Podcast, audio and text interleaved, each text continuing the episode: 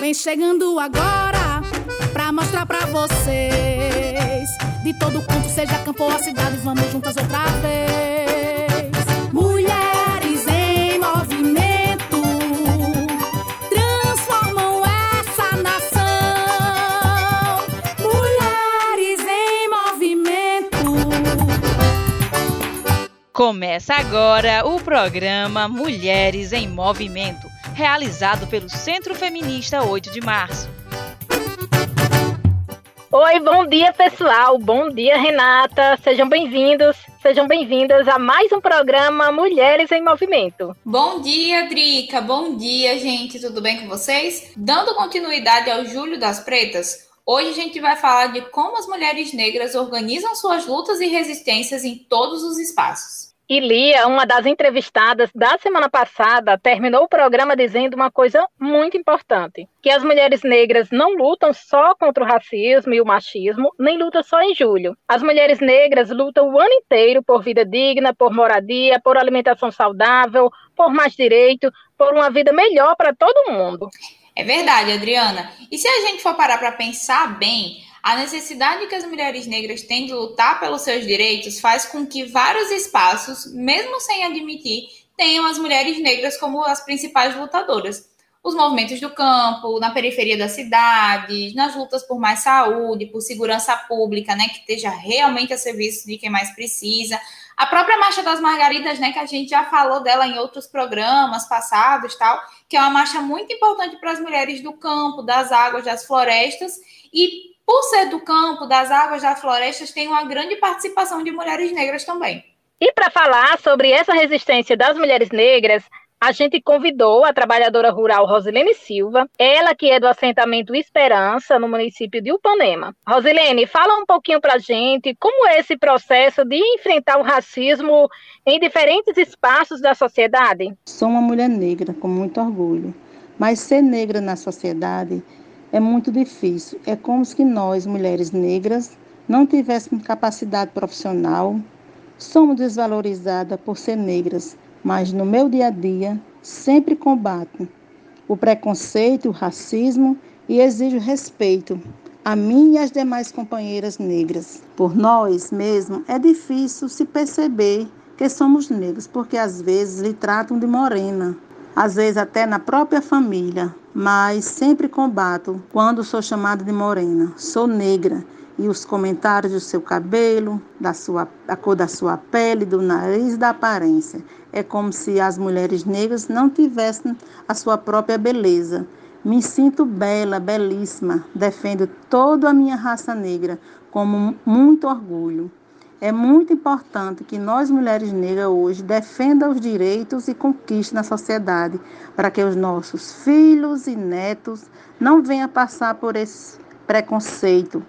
As mulheres também têm experiências de seus antepassados, como sementes, chás, receitas antigas, cantigas, remédios caseiros, danças. Espero cada vez mais e com muita fé que um dia eu possa ver e toda a sociedade veja as mulheres seres mais respeitadas diante da sociedade. Rosilene, muito obrigada pela sua participação aqui no nosso programa, viu?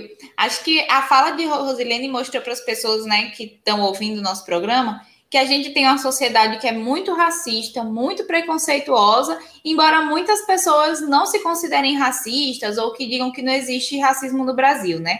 É, Rosilene também mostrou que as mulheres negras têm muita força e têm lutado muito para mudar essa situação. E eu tenho certeza que muita gente que ouviu se identificou né, na fala de Rosilene ou lembrou de alguma situação de racismo na sua vida ou na vida de outra pessoa negra que você conheça. É verdade, Renata, e por isso é muito importante que a luta que está sendo mais intensa agora no Julho das Pretas seja reconhecida o ano inteiro. E a gente trouxe a militante negra feminista Pluvia Oliveira, do bairro Nova Vida, em Mossoró, para contar um pouco para a gente como é que se dá essa resistência feminista e antirracista. E a partir disso, como é que se constrói as alternativas e lutas locais. Ela faz parte da Marcha Mundial das Mulheres, um movimento feminista, anticapitalista e antirracista, que surgiu no ano 2000. Falar sobre as nossas dificuldades de se entender negra, ela, ela passa por, diversas, por diversos aspectos. Primeiro de que na nossa infância a educação ela se estrutura a partir do racismo e é assim que nós vamos nos estruturando nessa, nessa nossa sociedade. Assim como a gente tem dificuldade de encontrar produto para os nossos cabelos, hoje como o capitalismo ele avançou sobre a vida das pessoas negras, então há uma maior diversidade de produto. Então você encontra de diversas marcas, de produto mais caro, de produto mais barato, assim como também acaba que encontrando produtos e pó de maquiagem para pessoa negra, mas isso é há pouquíssimo tempo. Se a gente olhar no nosso histórico, antes a gente tinha dificuldade de aceitação. E essa aceitação até hoje também, ela ainda é muito maquiada, porque ainda estabelece é, um padrão. Então, seu cabelo é cacheado, mas se for black, as pessoas já olham com um olhar diferente. O nariz, ele não tem que ser tão grande, tem que ser mais afilado. Então, é muito difícil ainda na sociedade a gente perceber os nossos traços, aceitar a nossa cor com facilidade. Mas tem melhorado nos últimos períodos, sim, a partir da organização nos nossos bairros, nas nossas comunidades, no movimento de mulheres.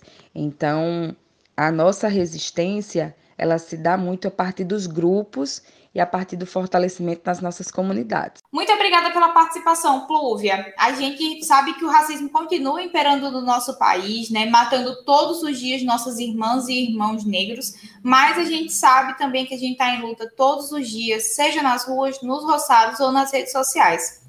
Adriana, agora eu tenho uma notícia que é bem animada e outra que não é tanto assim. Qual que você quer saber primeiro? Ah, eu quero saber logo a que não é muito animada. Para depois é. eu saber a outra. É isso mesmo. Olha, pois ela é meio desanimada mesmo, porque nosso programa já tá chegando no final. Essa é a notícia ruim. Mas já não deu tempo nem conversar, mulher. Mas diga aí a outra, que agora eu quero me animar. A se animar, né? É que a gente vai ter nesse final de programa mais poesia. Hoje a gente vai conhecer a poesia de Beatriz Fernandes, que é mulher preta, bissexual, filha de Luzinete e neta de Dona Toinha. Ela é moçoroense, mora em Natal, é professora e poetisa. Então, muito obrigada por vir aqui, viu, Bia, dividir sua arte com a gente. E até semana que vem, pessoal. Não espero que isso tenha um final. Há um troço em minha garganta que me impede de falar, me sufoca, tipo uma bota pressionando. O mata-leão, meu corpo ao chão, apenas mais um, número.